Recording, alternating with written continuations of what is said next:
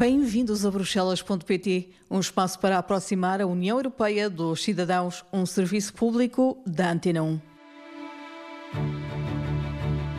No programa de hoje falamos sobre as vertentes da ajuda humanitária e da proteção civil da União Europeia.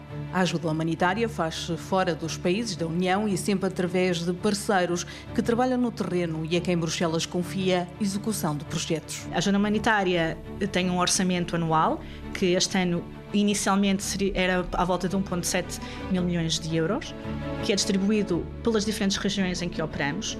E depois temos os parceiros que, com base nas necessidades que são publicadas pela União Europeia no ano anterior, decidem se os seus projetos e as suas atividades se adaptam a estas necessidades e nos enviam uma proposta de projeto de ação humanitária. E depois são eles que, no terreno, implementam esses projetos a ajuda humanitária da União Europeia é definida com base numa análise das realidades no terreno. Os projetos que recebem apoios da União Europeia devem responder a essas necessidades. Nomeadamente alimentação e nutrição, crises que são provocadas por conflitos, eh, por exemplo, Ucrânia, Síria, Iémen, educação, dependendo das necessidades de cada país, de cada região. Portanto, é preciso ter claro que não, que não é a União Europeia que implementa estes projetos. A União Europeia tem um orçamento que é mais ou menos 3 euros por cidadão da UE por ano. Mas a União Europeia atua também em questões de proteção civil internamente ou pedido de países terceiros? É principalmente apoio em itens e uh, pessoas, digamos. Por exemplo, quando as necessidades do país, seja dentro da União Europeia ou fora, ultrapassam a capacidade de resposta.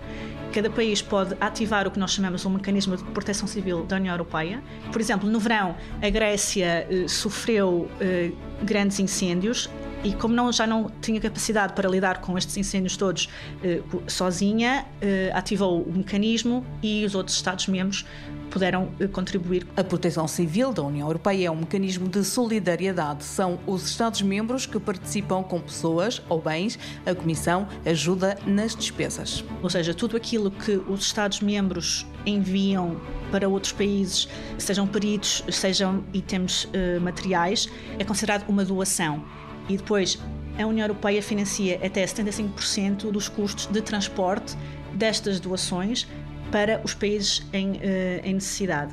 A única diferença é o chamado Rescue, porque os Estados-membros, se não têm participados, também não podem doar. Portanto, a solidariedade só pode ir até um certo ponto. A Comissão criou o Rescue, que é a sua própria reserva de itens.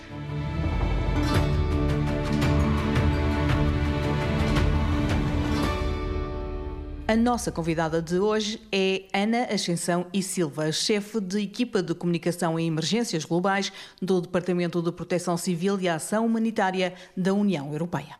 Eu, se calhar, começava por explicar o centro de crise, porque aqui onde estamos hoje que infelizmente não podemos mostrar na, no podcast, mas estamos no chamado ERCC, que é o Emergency Response Coordination Center, que eu prefiro usar uh, o inglês ERCC, mas em português se traduziria como o Centro de, de, de, Coordenação de Resposta a Emergências, que na realidade é o coração das operações de proteção civil e ajuda humanitária da União Europeia, que estão, uh, funcionam 24 horas, 7 dias por semana, mapeiam os riscos destes desastres e fornecem informação em tempo real, uh, tanto aos parceiros de ajuda humanitária como aos Estados-membros na parte da proteção civil.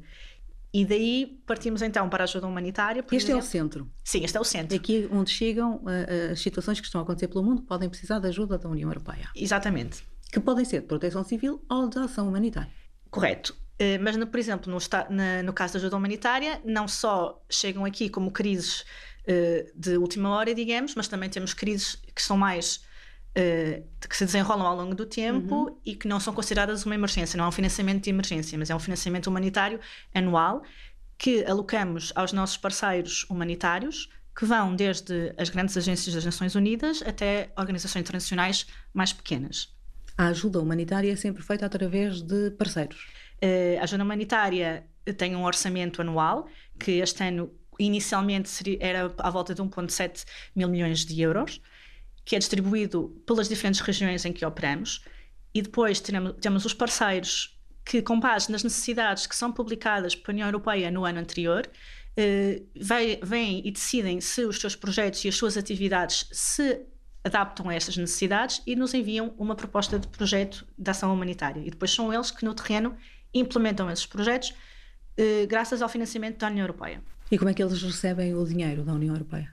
Os nossos parceiros recebem o financiamento a partir do momento em que seu, a sua proposta de projeto é validada. É avaliado aqui em Bruxelas pelos colegas uh, do Departamento Legal, Financeiro, os colegas operacionais, e se o projeto realmente for aprovado e for viável, é aprovado, o parceiro recebe o financiamento, pode começar a implementar o projeto no terreno e é monitorizado regularmente pelos nossos colegas uh, peritos que estão distribuídos pelos, pelas cinco regiões onde nós atuamos e tem que, uh, que enviar eh, relatórios regulares uhum. para realmente provar, como qualquer projeto, que estão a implementar eh, o financiamento e as operações de acordo com aquilo que tinha sido decidido. Sendo que quando falamos de ajuda humanitária falamos sempre de ações fora da União Europeia. Sim. Quando as necessidades são muito grandes, a própria Comissão por vezes organiza fóruns de doadores. Sim, exato. Para crises eh, muito grandes, por exemplo, recentemente houve um fórum de doadores eh, para a crise no Sudão, que são organizados normalmente em parceria ou com uma agência das Nações Unidas ou com um Estado-membro, em que os Estados, não só os Estados-membros, Estados terceiros se reúnem para tentar angariar mais fundos para determinada crise. Também foi organizado pelo menos uma ou duas eh, para a Ucrânia. Anualmente é organizada uma para a Síria e também, nesse caso, podem vir uh, parceiros privados. Sim. Fazer doações. Nesses, nesses fóruns podem haver doações uh, privadas, principalmente uh, na, quando foi os fóruns da Ucrânia e, do, e da Covid. Essas ações de ação humanitária fora da União Europeia destinam-se a alguma área específica? Não, destinam-se a várias áreas específicas, nomeadamente alimentação e nutrição, crises que são provocadas por conflitos, por exemplo, Ucrânia, Síria, Iémen, educação, se podem, uh, dependendo das necessidades de cada país, de cada região. Portanto, é preciso ter claro que não, que não é a União Europeia que implementa estes projetos. A União Europeia tem um orçamento que é mais ou menos 3 euros por cidadão da UE por ano e este orçamento é distribuído aos nossos parceiros para implementarem os seus projetos de ajuda humanitária, que podem ir uh, desde ajuda, por exemplo, de água potável e saneamento, pode ser shelter, o que chamamos abrigo, pode ser o chamado cash, os vouchers, que proporcionam uma ajuda bastante mais rápida, em que os parceiros eh, criam uma espécie de um cartão multibanco que é carregado eh, ou semanalmente ou mensalmente com uma quantia, em que as pessoas depois podem utilizá-las para, para comprar eh, bens de primeira necessidade, o que também ajuda a economia local. Deve ter havido muitos pedidos na altura do Covid? Sim, mas também o Covid teve principalmente grandes pedidos na parte da proteção civil, porque uhum. a proteção civil opera não só dentro da União Europeia, mas também fora. E nessa altura, em 2020, 2021, houve, houve realmente uma avalanche de pedidos, principalmente para uh, máscaras, álcool gel e vacinas. Então já estamos a entrar na proteção civil? Sim, porque lá está, as, dois, as duas áreas andam de mão dada, principalmente em grandes emergências. E a proteção civil eh, não é só o apoio em dinheiro? Não, a proteção civil, aliás, não é apoio em dinheiro, é principalmente hum. apoio em uh, itens e uh, pessoas, digamos. Por exemplo, quando as necessidades uh, do país, seja dentro da União Europeia ou fora, ultrapassam a capacidade, a capacidade de resposta, cada país pode ativar o que nós chamamos um mecanismo de proteção civil da União Europeia, que realmente depois significa que aqui no centro onde nós estamos agora toca o telefone e, e, e o país diz, ok, temos esta crise. Por exemplo, no verão, a Grécia eh, sofreu eh, grandes incêndios e como não, já não tinha capacidade para lidar com estes incêndios todos eh, sozinha, eh, ativou o mecanismo e os outros Estados-membros puderam eh, contribuir com tanto bombeiros como aviões, por exemplo. Aconteceu no Canadá? Aconteceu no Canadá também. Isso também foi uma operação de proteção civil em que três equipas de, de bombeiros especializados de Portugal, Espanha e França eh, passaram algumas semanas no Canadá eh, a ajudar os bombeiros eh, locais. Eh, a Ucrânia, por exemplo, é a maior e mais, e mais, complexa de sempre, a operação da ajuda humanitária da União Europeia de sempre, eh, já dura desde fevereiro do ano passado uhum. por exemplo, e aí já foi enviado todo o tipo de ajuda possível. Para a Ucrânia ou para os para, países vizinhos? Para os dois, mas muito principalmente para dentro da Ucrânia. E para dentro da Ucrânia vai então a ajuda humanitária em dinheiro e vai a, a, proteção civil atua no sentido de bens e outras necessidades. Exatamente. Uh, nós. Uh, em termos de ajuda humanitária, como expliquei primeiro, financiamos os nossos parceiros que atuam dentro da Ucrânia e, e muito também na Moldávia. Eh, já, o financiamento já vai a mais de 700 milhões de euros para os parceiros implementarem projetos na uhum. Ucrânia e na Moldávia. Em termos de proteção civil, nós até podemos também uh, estimar mais ou menos o valor de todos os itens que já foram enviados e chega a quase a 500 milhões de euros. E estes itens foram desde tudo uh, auto, autocarros, uh, comida, abrigos, material médico. Quando se ouve dizer, no, na altura dos incêndios, que Portugal pediu ajuda à União Europeia, é através de um mecanismo de proteção civil. Exatamente, é exatamente. E nessa altura Portugal pode receber o quê? Em Portugal termos, ou outro país? Em termos de incêndios, principalmente um, os, os, os, aviões da, da frota uh, da União Europeia, bombeiros de, de, outros Estados-membros e também peritos, por exemplo, de análise de incêndios. Quando há um incêndio, não é só os bombeiros que estão no terreno, claro. há muitas equipas por trás uh, de análise de, de, do comportamento do incêndio, onde é que se deve ir, onde é que não se deve ir. Uh, por exemplo, equipas médicas, e, e, e, nesse caso, de onde é que vem o dinheiro para financiar estas atividades da proteção civil? O dinheiro vem na mesma do, do, do mesmo orçamento da União Europeia. Neste caso, é, é, é, importante perceber que o mecanismo de proteção civil é um mecanismo de solidariedade, ou seja, tudo aquilo que os Estados-membros enviam para outros países, uh, sejam peritos, sejam, sejam itens materiais, é, uma, é considerado uma doação. E depois a União Europeia financia até 75% dos custos de transporte destas doações para os países em, uh, em, necessidade. A única diferença é o chamado Rescue, que é um, um upgrade, digamos, de um mecanismo de proteção civil que foi criado até na sequência dos incêndios que Portugal sofreu em 2017, onde foi realmente constatado que, por vezes, o mecanismo não é suficiente porque os Estados-membros, se não têm para si próprios, também não podem doar. Portanto, a solidariedade Sim. só pode ir até um certo ponto.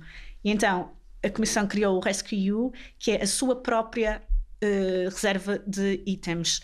Isto foi também muito visível no Covid, quando se foi criada a reserva de máscaras, de vacinas, etc. E neste caso é tudo 100% financiado pela União Europeia, porque é propriedade da União Europeia. Que distribui, conforme distribui, as necessidades. Exatamente.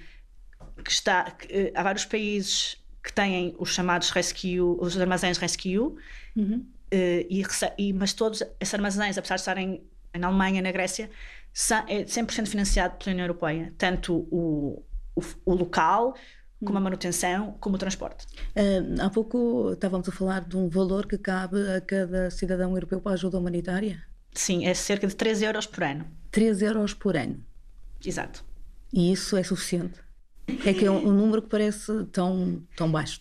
Uh, sim, é baixo. Aliás, o, o orçamento da ajuda humanitária da UE é apenas 1% do orçamento total da, da União Europeia. Inicialmente, para este ano, uh, começamos com 1,7 mil milhões de euros, que obviamente, tenta, uh, como se costuma dizer, fazemos o melhor que podemos com aquilo que temos. Claro que mais seria sempre melhor, principalmente tendo em conta que as necessidades humanitárias não param de aumentar a cada ano. Tem havido mais uh, pedidos de ajuda humanitária? Por causa das questões climáticas também? Uh, sim, a ajuda humanitária não, não funciona com base em pedidos, na, funciona com base em análise das necessidades. E sim, uh, vemos que as alterações climáticas criam bastantes problemas em termos de, por exemplo, alimentação e nutrição. Também há muita população que é deslocada devido a questões climáticas. E a, União Europeia consegue sempre encontrar parceiros disponíveis em todas as partes do mundo para trabalhar? Sim. Mas têm que ser parceiros locais, ou podem ser parceiros, por exemplo, de Portugal que decidem fazer um projeto em Moçambique. Uh, podem, sim, sim, sim. No, no, o, as, quando falamos em organizações uh, não governamentais, não significa que elas sejam locais. Por exemplo, na Ucrânia não quer dizer que as organizações sejam ucranianas. Por exemplo, um dos, um dos grandes parceiros que, que, temos desde o início na crise da Ucrânia é uma, é uma organização checa. Uhum. Portanto, que, só, o, que, o que eles precisam é ter operações nos países em questão, não precisam de ser daquele país. Por isso é que o acesso, o chamado acesso humanitário, é tão importante.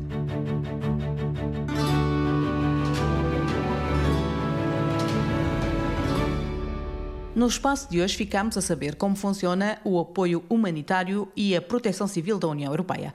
O apoio humanitário é sempre destinado a países terceiros e sempre posto no terreno através de parceiros e organizações internacionais que têm projetos de intervenção aprovados pela Comissão Europeia. No caso da proteção civil, a pedido de um Estado, que seja ou não membro da União Europeia, a Comissão pode ativar um mecanismo que permite enviar meios humanos e materiais para um local onde as autoridades nacionais sozinhas já não conseguem lidar com o problema. Os incêndios de verão em Portugal contam muitas vezes com o apoio destes meios que são disponibilizados por outros Estados-membros ou até por um conjunto de meios que já são da própria Comissão Europeia. Tempo agora para um resumo do que mais importante se analisou, discutiu e aprovou na União Europeia nesta semana. A Comissão lançou um novo instrumento para fornecer dados sobre as inundações e que pode contribuir para a avaliação dos riscos de cheias. Com a possibilidade de ser visionado online, o primeiro mapa elaborado mostra que há mais de 14 mil zonas da União que apresentam um risco importante de inundação. Este mapa pode ajudar nas decisões políticas e estratégicas que ajudem a diminuir o risco nestas regiões. O maior programa de mobilidade cultural da União Europeia abriu uma convocatória para os organizadores de residências artísticas. Esta convocatória destina-se a organizações sem fins lucrativos, ONGs, organismos públicos, fundações, empresas ou independentes que estejam sediados em 40 países da Europa Criativa. Os candidatos aprovados vão receber bolsas que contribuem para os custos do convite e do alojamento por uma duração máxima de 10 meses para um máximo de 5 artistas e profissionais profissionais da cultura internacional, bem como para bolsas de mobilidade para os participantes. A Comissão lançou o convite à apresentação de projetos candidatos para o Imagine EU, um concurso aberto a estudantes dos dois últimos anos do ensino secundário que são convidados a criar e a partilhar pequenos vídeos com ideias para mudanças que possam melhorar a qualidade de vida nas suas comunidades. Os vídeos devem ser desenvolvidos e produzidos por um grupo de até sete alunos da mesma escola e a trabalhar sob a supervisão de um ou dois professores. O prazo para envio de vídeos termina a 13 de dezembro. As novas medidas de controle das pescas foram aprovadas pelo Parlamento Europeu. A nova legislação promove maior precisão na recolha de dados para permitir uma melhor gestão dos recursos marítimos. Todos os navios da União Europeia, sem exceção, têm que declarar as capturas de forma digitalizada. Pela primeira vez, as embarcações de recreio também terão que declarar capturas através de sistemas eletrónicos e estão sujeitas a sanções em caso de infração para garantir o respeito da chamada obrigação de desembarque. Os navios da União Europeia de 18 metros ou mais que possam constituir um risco elevado de incumprimento vão ter que instalar sistemas de monitorização eletrónica à distância, incluindo televisão em circuito fechado, o mais tardar quatro anos após a entrada em vigor desta legislação. O Conselho aprovou as conclusões sobre o financiamento da ação climática. A União Europeia e os Estados-membros são quem mais contribui a nível mundial para o financiamento público internacional deste tipo de ação.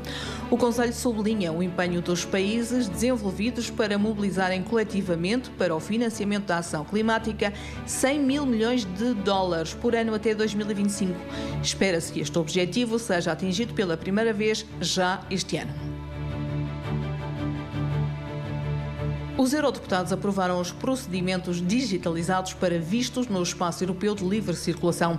Com a digitalização do processo de pedido de visto, os eurodeputados querem reduzir os custos e os esforços necessários para apresentar um pedido, assegurando práticas idênticas em toda a Europa. Os pedidos de visto serão tratados numa única plataforma online que também indicará aos requerentes qual o país que irá receber o pedido e os novos vistos de assinatura criptográfica serão também mais seguros e mais difíceis de falsificar. A Comissão adotou os procedimentos de infração de outubro. Portugal vai receber uma carta de notificação para cumprir por incumprimento da legislação da União Europeia em matéria de contratos públicos. Vai também receber dois pareceres fundamentados pela não transposição integral das regras da União Europeia no que se refere à promoção da utilização da energia proveniente de fontes renováveis, bem como das regras da União Europeia relativas ao mercado interno de eletricidade. A União Europeia lançou uma nova ponte aérea humanitária para o Níger, que vai transportar medicamentos essenciais e equipamentos médicos. O objetivo é reforçar a resposta humanitária no país onde o acesso a produtos vitais é severamente limitado. A Comissão propôs a modernização e simplificação das regras em matéria de resolução extrajudicial de conflitos adaptadas aos mercados digitais. Para que esta opção seja mais acessível aos consumidores, a rede de centros europeus vai ajudá-los a compreender e a aceder a procedimentos alternativos de resolução de conflitos. O objetivo da proposta é também agilizar os procedimentos. A Comissão publicou um conjunto de recomendações para que os Estados-membros coordenem a sua resposta a incidentes que possam aumentar a propagação e a amplificação de conteúdos ilegais, como conteúdos terroristas, antes que estes possam conduzir a uma ameaça grave para a segurança. No documento, pode ler-se que, no contexto de um período de conflito e instabilidade sem precedentes que afeta a União Europeia, primeiro com a guerra de agressão da Rússia contra a Ucrânia e agora com os ataques terroristas do Hamas contra Israel, a Comissão conta com os Estados-membros para unirem forças para garantir a aplicação imediata destas medidas. A Comissão Europeia enviou formalmente à Meta e ao TikTok pedidos de informação ao abrigo do Regulamento dos Serviços Digitais. A Comissão quer mais informações sobre as medidas que tomaram para cumprir as obrigações relacionadas com medidas de atenuação para evitar a propagação de conteúdos ilegais, em especial a propagação de conteúdos terroristas e violentos e de discursos de ódio na sequência dos ataques em Israel pelo Hamas. Os eurodeputados atribuíram o prémio Sakharov 2023 para a liberdade de pensamento a Mahsa Amini e ao movimento Mulher, Vida e Liberdade no Irão.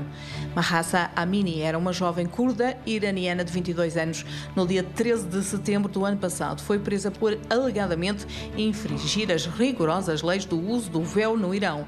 Morreu no hospital da capital iraniana três dias depois, após abusos físicos enquanto estava sob custódia. A morte provocou uma onda de protestos liderados por mulheres no Irão, onde milhares de pessoas têm protestado contra a lei sobre o uso do hijab e contra outras leis discriminatórias. O Parlamento Europeu condenou os ataques terroristas do Hamas contra Israel e manifestou uma profunda preocupação com a situação humanitária na faixa de Gaza. Na resolução aprovada esta quinta-feira, por 500 votos a favor, 21 contra e 24 abstenções, os eurodeputados condenam veementemente os ataques brutais, expressam apoio a brutais expressam apoio a Israel e ao seu povo e sublinham a necessidade de eliminar a organização terrorista do Hamas, pode ler-se no comunicado. Os eurodeputados lamentam profundamente a perda de centenas de vidas inocentes.